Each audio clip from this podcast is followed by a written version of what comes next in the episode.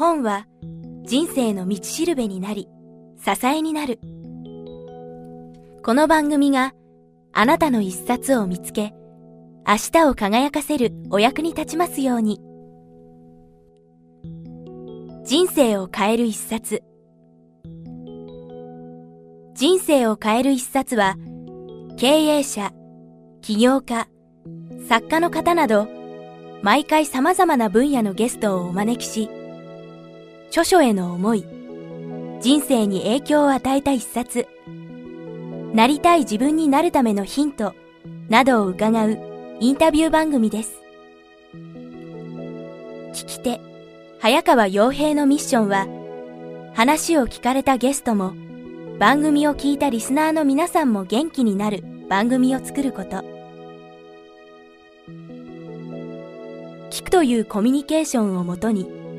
人や企業に新たな価値をお届けする、キクタスの提供で配信いたします。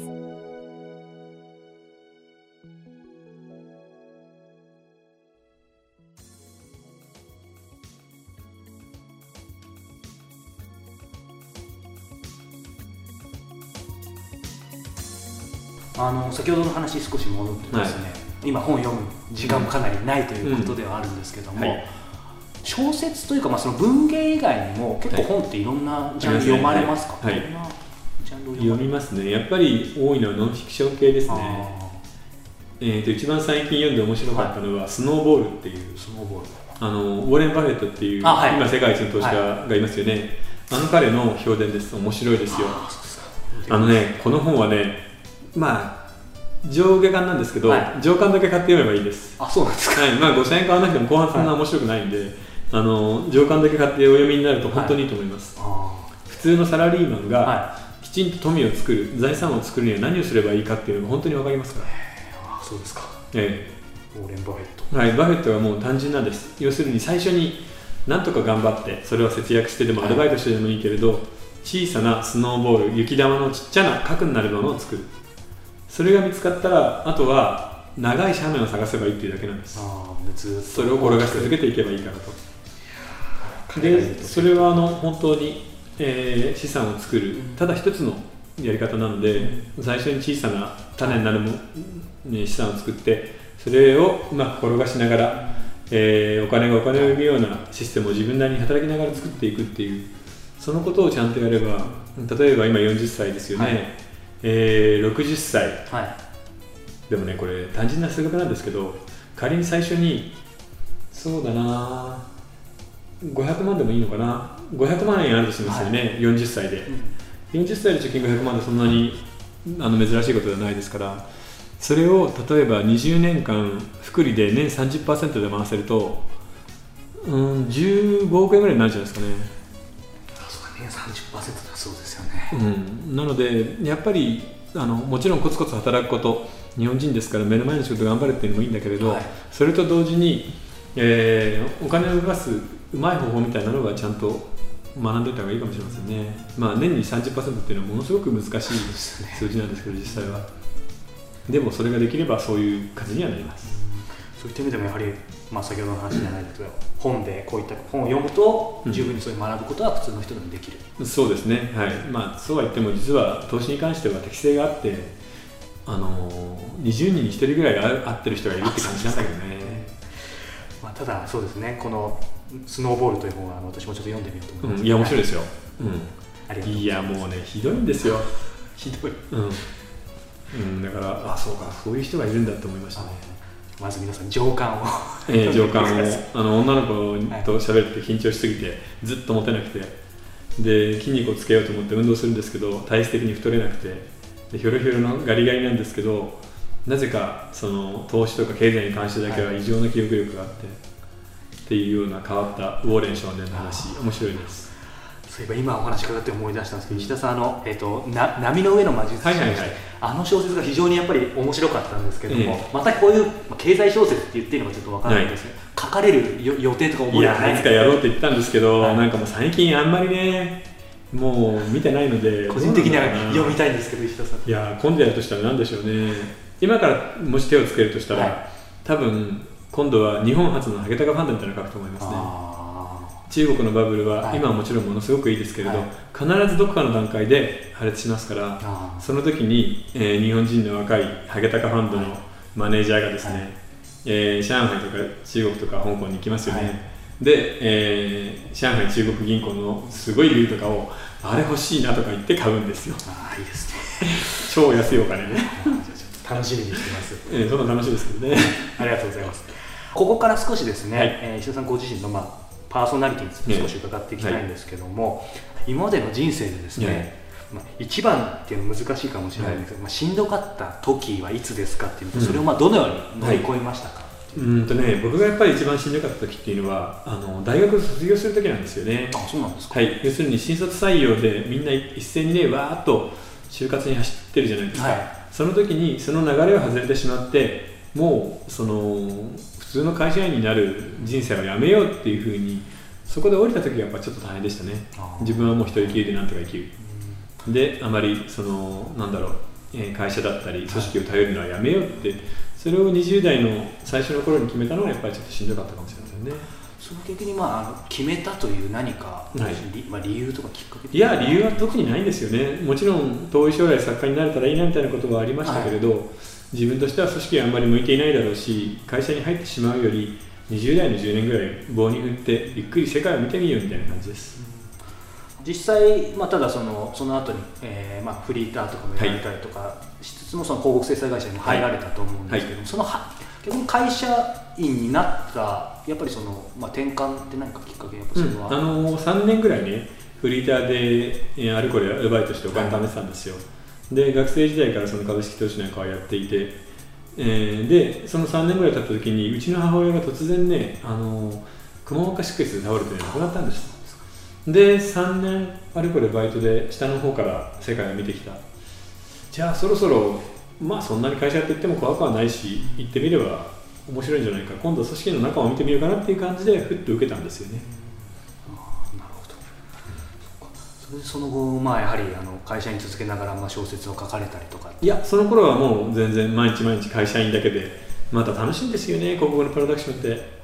私も以前言いましたけど、はい、2週間3週間、はい、まあ、あるいは2か月3か月先にプレゼンがある、うん、それに向けてみんなでなんかわっしょいわっしょいみたいな感じで、グループで働いて、はい、でプレゼンが終われば飲みに行って徹夜でカラオケみたいなそんな生活しているとあっという間に何年か経ってしまって、ただ30代になってまあそれもねプロダクションってやっぱり仲がいい加減なのでねあの辞めてしまってフリーランスになった時にちょっと、はい、あこのままだとちょっと寂しいな何かもうちょっと夢のある仕事ができないかなと思って小説が始まるんですよね。なるほど。そうするとあのー、まあ本を読み始めたその先ほど7歳の頃に読んだ本の時から、はいはい、今こうしたご自身でまあうっすらとやっぱりその小説家になりたいっていう部分はあったとは思うんですけれども、本当にこうなってるっていうものはその当時7歳の時ってイメージってありました？いやないですよね。ですから逆に言うとその頃そんなに熱烈になりたかったっていうのはある種の予感みたいなものがあったのかなっていうふうに思いますね。えー、うん、だからまあ本当にその作家とデビューしてからずっとうまくいっていますけれど、はい、だから運と適性とある種の才能みたいなものうん、まあ恵まれてましたね、うん、同じようにフリーターでも困ってる人はたくさんいますからね。父とこの中でですね、はい、まあ、主人公が2チャンネルで自分の評価を、えー、見ていましたけれども、はいはい、石田さんご自身もあの、まあ、他人というか、えー、ネットで何か書かれてるとかってごご自身見たりとかっていやしないですね。出始めの頃のアマゾンの部屋面白いねと思って見たりしましたけど、はい、あの基本的にはあんまり関係ないですよね。小説って人の評価はもう気にしなくていいものなので。だから2チャンネルみたいなのもまあ当然あるんですけど、はい、うん相手にはあんまり見てないかな、まあ、私もあのこの今番組が非常におかげさまで大きくなってきて、はい、で最初は結構いいことをいろいろ書かれてたんですけど、はいはい、もう結構レビューでいろいろボロクソに書かれてですね、はいはい、結構へこんだりすることもあるんですけど。ああねそれはね大丈夫です。なぜかっていうとあのボロクソに書く人って基本的に自分が傷ついてるんですよね自分が傷ついていることの埋め合わせで誰かを傷つけたいと思っているだけなのであまりそういう人は相手にしなくていいですよ、あのそういう人はあのこういうとなんだけれど気の毒な人だからね。自分の中に神様がいないのであの何もかも傷つけてしまって全ては悪だって言いたいんですよね。でもそれをやっていると当人が自分の足元に穴を掘ることになるんで、はい。あの人を乗れば穴二つって言いますけれど本当にその通りだと思いますね。あありがとうございます。少し勇気づけられました、まあ、先ほど人生を変える一冊という本についてございましたけども、はい。例えばこれ好きな言葉というかですね、えっていうのはありますか？いや好きな言葉はないですね。ないですか？あのねみんなね好きな言葉っていうとあの座右の銘という感じで一つ持ってるのがいいと思ってるでしょ？でもそれは本当あんまり良くないんです、あえーこれ昔読んだ、はい。何の本だったっけな？あるヨーロッパの学生が、はえー日本の禅の、えーお坊さんのところに行くんです、えー僕も禅の道を進みたい。どうやって修行したらいいんだろうか。やはり頭を反ってここのお寺で住み込みで朝からちゃんと修行した方がいいんでしょうかはい。っていうと、お坊さんがこう言うんですよね、えー何かわからないことを一つ見つけなさい。わからないこと。はい、自分にとって疑問なことを。でそのことをずっと考え続けなさい。分かった。分かったとしたらじゃあ次の問題を考えてくださいそれを一生続けていればそれが、えー禅の最高の境地であるっていうんです。なのでみんな座右の銘っていうと1個だけ作りますけれどその時自分に本当にフィットするしっとり合うものを一つ好きな言葉を見つけてでそれをまあ一月でも二月でも持っていて、でそれが納得がいったらまた次の言葉を自分に探し出すっていうそういう生き方が本当は一番いいと思いますね。なのでさっきのウォーレン・バフェットの、はい。えーその資産を作るために一番大事なのは最初に雪玉を作ることと長い斜面であるみたいな言葉を一個自分で考えてそれが何ヶ月かして納得がいったらまた別な言葉をっていうのがいいんじゃないですかね。そういうふうにしてじりじりと自分のその考える力だったり、はい。世界を捉える力を上げていくっていうのが大事なことなんですよね。それが本の力なのでそうですよね、ええやっぱりその考える力っていうのは私の中でも最近大きなテーマでどんなにやっぱり本を読んでもはい。なかなかうまくいかない、まあ、私自身そうだったんですけどもそれよりもやっぱりそこの本の中にあったメッセージからその自分で、まあ、捉えて、はい。必死に考えて自分の中で答え答えを見つけるというそうですね、はい、やっぱりそこのところをきちんとやらないとあの今は知識は安いものですからネットで探せばパッと正解が出てきますから、はい。そこに至るプロセスだったりそこで得た答えをどう応用できるかっていうのが一番戦う部分なんですよね。でその部分に関してはやはり自分で考えていない人は落ちますね。猛烈にたくさんの知識があって、はい。それをそのまま再現できる人。まあ正直言って公務員試験なんかそういうのでパッと受かってしまうんですけれどでもその後本当の仕事をするにはやっぱりそれだけでは足りないですね。そうですよね。ちなみに石田さん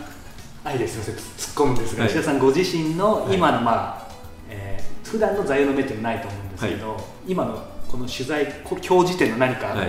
あのご自身を、まあまあ、表す指針になるようななんか言葉って今ありますか？なんでしょうね。今だとねこれ古いそば格言なんですけどはい「もうはまだなりまだはもうなり」って言うんですよ。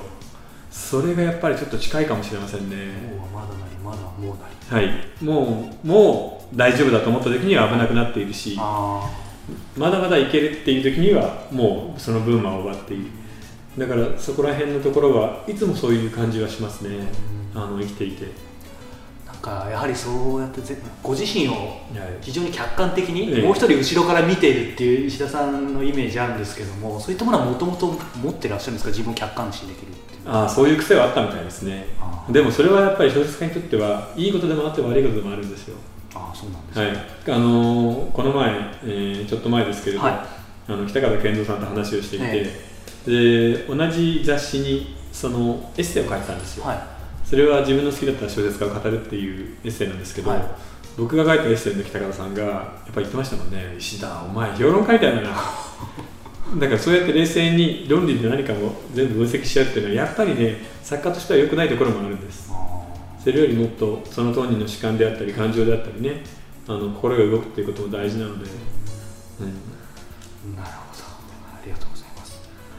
今まあ石田さんご自身の、まあ、冷静に見られる部分とか、そのうまく評論できる部分っていうお話を伺いましたけども、やはり全般的にいろんな作品を読ませていただくと、はい。どうしたら本当にこんなになんだろう爽やかな,、はいはい人を引き込む文章を書けるのかなってあー思なんでしょうね。才能なんでしょうけど。いやーこれは分からないですね。要するにそれはその文章がどうのっていうよりは、はい。作中に現れるその作者の個性だと思うんですよね、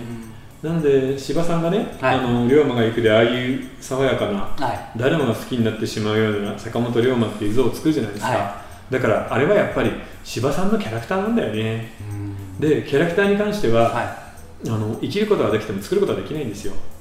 あ要するにキャラクター造形はこうすればいいっていうような、、い。ろんなテクニックがたくさんあるんだけどそれを全部やったとしても、いはいその元から持っている自分の手持ちのキャラクターの中にない人物っていうのは作り出せないし、はい。全部やっても成功するキャラクターなんてそう簡単に作れないんですよね。なるほなのでそこの部分に関してはやはりみんな天性なんじゃないですかね、意地悪な人は意地悪な人物を作るし、どはい。さやかな人はさやかな人を作ってしまうんだと思います、それはあの天性のものであると同時にその人の限界でもあるんですよね。それは司さんの小説が全て精神小説であるっていうふうに言われるのと同じでね実際、まあ、今回の40なんかも特にそうだと思うんですけども、作品が変わっても、はい。どんな作品が変わってもその小説を通して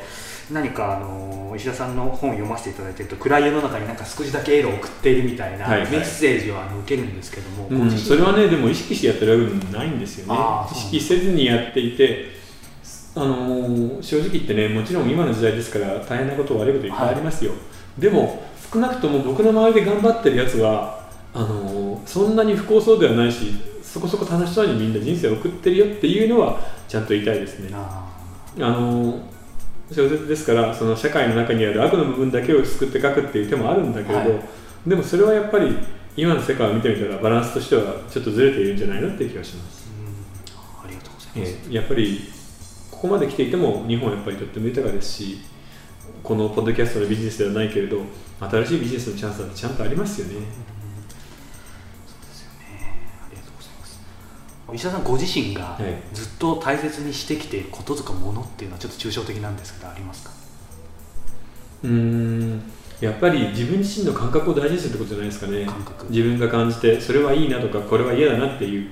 そこの部分であの嘘をつくとやはり後で大変なことになりますからあの例えば小説なんかはい。はそれで書き始めてしまって1年2年でかかるわけですからね終わりまで。だからそう考えるとやはりその自分の中にあるセンスだったり、はい。判断基準みたいなのを揺らしてはいけないなと思いますね。それは当然小説家でなくても、はい。今生きる私たちも、はい。そこの部分はやっぱり、まあ、揺らがない方がいいんじゃないか、うん、あのね日本人の場合は結局なんでしょうね。どんなに逆立ちしてもお金のためだけで仕事ができる人っていないんですよね、でこれは例えばあの銀座で、えー日本一美人が集まっているクラブとか行きますねそういうクラブの女の子も基本的にはお金では付き合わないですよ。あ自分が好きじゃないと付き合わないです。でもちろんものすごくお金出してくれる人もいるんだけど、ーはい。そういう時にお金だけでいける人っていうのは本当に何十人に一人ぐらいしかいないのでそれは男性も女性もそうでそういう時に何が基準になってるかっていうと自分の好き嫌いだったり自分はこういう人間ではないなっていう思いだったりしますからそこの部分はあんまり負けなくていいんじゃないですかね。結構いろんな最近、まあ、ビジネス書とかあの評論家の方の話聞いてても、まあ、こういう厳しい時代だからこそ、逆に今今石田さんおっしゃったような、まあ、自分の好きなこととか大事にしてやってっても十分やっぱチャンスは逆にある時代なんだじゃないかなっていう声もあるんですけども、うん。石田さんご自身はどどうお考えですか？あのー逆にね今はそういうものしかチャンスがない時代になりましたね。だからその流通の、えー組織を全く作り変えてしまって、はい。それこそジーパン1本500円とか1000円で売るっていうようなことができないんであれば逆に個人としてできるのは本当に自分の好きなこと。はい。それはあのおもちゃの収集だったり、えー世界中の切手だったりでも何でもいいんですけれど、はい。そういうものの方がビジネスのチャンスは近いですよね、うん、だから小さなネットワークビジネスみたいなものがいいんじゃないですかね個人でやるとしたら、あとはさっき言ったあの適性とか才能がある人は、えー資産運用をきちんと覚えるこそうですね。雪だるまですね、と、うん。はい。ありがとうございます。最後になんですけども、石田さんご自身、まあ、今年今日は40について伺いましたが、あの50歳とではい。50にそうですね。いやびっくりしますね、はい、どんな 50, 50歳というかしたいですか？というかいや50代はあのこれ実はねうちの母親が、まあ、亡くなった母親なんですけれどあの占いが大好きででねもう全部やられたんですよ。星占いと手相と四柱推命と気学と、ええー元祖とかねそういうの、であれこれやってで出た答えがですね、あのー僕の人生のピークは50代になるって言われたんでそうかじゃあこれから10年でやっぱり本当に自分の仕事しないといけないなって思いますね。さすがに60代70代になると小説ってだんだん書けなくなりますからやっぱり次の10年がやっぱ勝負になるんじゃないですかね。なんか具体的に、まあ、さっきの経済小説じゃないですけど、はい。こんなのにチャレンジしてみたいとかっていうのは？いやーよくわかんないんですよね昔は簡単にそういうの言えたんですけど、はい。時代小説やろうかなみたいなこと言えたんですけど、やんないかもしれないしな時代小説とかって思ってどうしましょうかね。結構その本っていうのはあの石田さんの場合はやっぱりそのさっきの当然出版社さんがはい。こういうの書いてくれないかっていうものなのか、うん。もちろんその出版社さん編集者との話の中でええ。僕こんなの書いてみたいんだよねっていう。あの基本的にこういうの書いてくれっていう依頼で来ることはほとんどないんですよね。あそうなんですか、えーで編集者との打ち合わせもあんまりしない方なので、はほぼお任せ状態でずっと来てましたからただそこをちょっと考えた方がいいのかなとは思いました。実はこの前ちょっと清張さんの本を読んでいたら、え清張さんは本当に編集者の使い方がうまくてそれぞれ資料を探すのがうまい人人を見つけてくれるのがうまい人っていうような編集者それぞれになかなかきついハードルを与えたりするんですよ、それで集まってきた情報のエキスの核の部分で小説を作ったりするんで、ああなるほどなそうかそうかっていうふうには思いましたねやっぱりその作家というか小説家の方もそういう今の、まあ、清張さんみたいな方ねまあ、ある意味経営者みたいな部分がある。うん、だからね、それをやるのがいいのか、それをやらないのがいいのかっていうのもあるんですよね。うん、それはやっぱりちょっと、ある種その昔の小説の書き方でもあるので、ただね、そのなかなかね、これから題材がどんどん広くなっていくと、はい。うん、なかなか一人では探れないところが出てきますからね。なるほど。じゃあ50代また石田さんご自身まだ自分でもわからない部分も。いや、全然わかんないですよ。でも分かったらつまんないですね。これをやれば安全っていうのが10年間で分かったら、それはもう面白くないですから。なるほど。この番組のリスナーあのやはり、まあ、40代が多くて、はいほ今日の40とも重なってるんですけれども、最後にその、まあ、40代特にえーの人たちに向かって、まあ、エールというかアドバイスみたいなものがあればいただきたいんですけど、うん、今まであの普通にちゃんと働いてきた人だったら、い。仕事の上で何をやればいいかっていうのはもう分かってると思うんですよねなのであのその仕事はきちんと頑張ってくださいっていうのが一つと、あとはもし独身の人がいたらはい。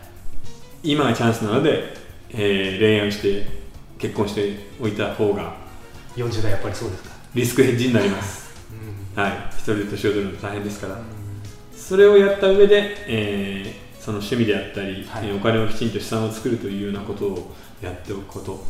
あとはあの40代ってすごくいい年代なので何か新しいこと1個始めていいんじゃないですかね。あ例えば楽器でもはい。英会話でもいいしそば打ちでもーそば打ち。盆栽でも創作でもいいです。そうですよね。これからまたさらに60歳まで20年間でいろいろそれも発展しそうですよね、はい。あの年を取るとうんと暇ができますから趣味はたくさん作ってた方がいいと思いますよ。やっぱそれは楽しいのでね暇つぶしになりますから。あどうせ人生長い暇つぶしですから 石田さんご自身も例えば、まあ、先ほどやっぱり6070になって結構小説書くのきついとおっしゃってましたけど、うん。まあ引退っていう言葉じゃなくて何あかあの引退は基本的にできないんですよね。できない。はい、それはあの小説の仕事なんかだったりすると70になったら75になってもやる仕事っていうのは、ねあるのでね。その時には小説はそんなに書けなくなってるでしょうけどエッセイだったりあちこち出向いたみたいなことはありますからでそれをやっているのがやっぱり健康法の一つなので、うん、まあいいかなとは思いますけどね。なるほど。あの今後も10年20年とあのいろいろご活躍を。いやどうなるんでしょうね。はい。はい。20年後にピンクのシャツを着てるでしょうか 今日はあの少しちょっとピンク色のシャツを着ていらっしゃいますが。はい。石田さん今日はどうもありがとうございました。どうもありがとうございました。えー今日は講談社文庫から発売中の「フォーティ翼再び」えー著者でえー小説家の石田平さんをお迎えしてお話を伺いました。どうもありがとうございました、ありがとうございました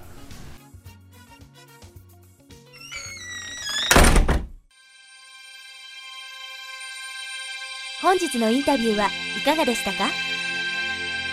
人生を変える一冊は話を聞かれたゲストもそれを聞いたリスナーの皆さんも元気になるをミッションに。今後も無料で番組を配信し続けることにこだわっていきたいと思っています。人生を変える一冊をプラットフォームに世の中をもっとワクワクさせ自らの活動や事業も発展させていきたい。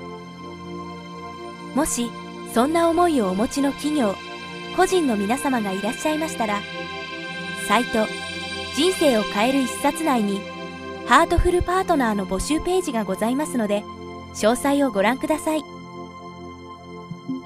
サイト URL は kiqtas.jp スラッシュ book キクタス .jp スラッシュブックです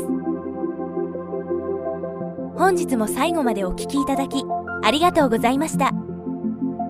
それではまたお耳にかかりましょう。ごきげんよう。さようなら。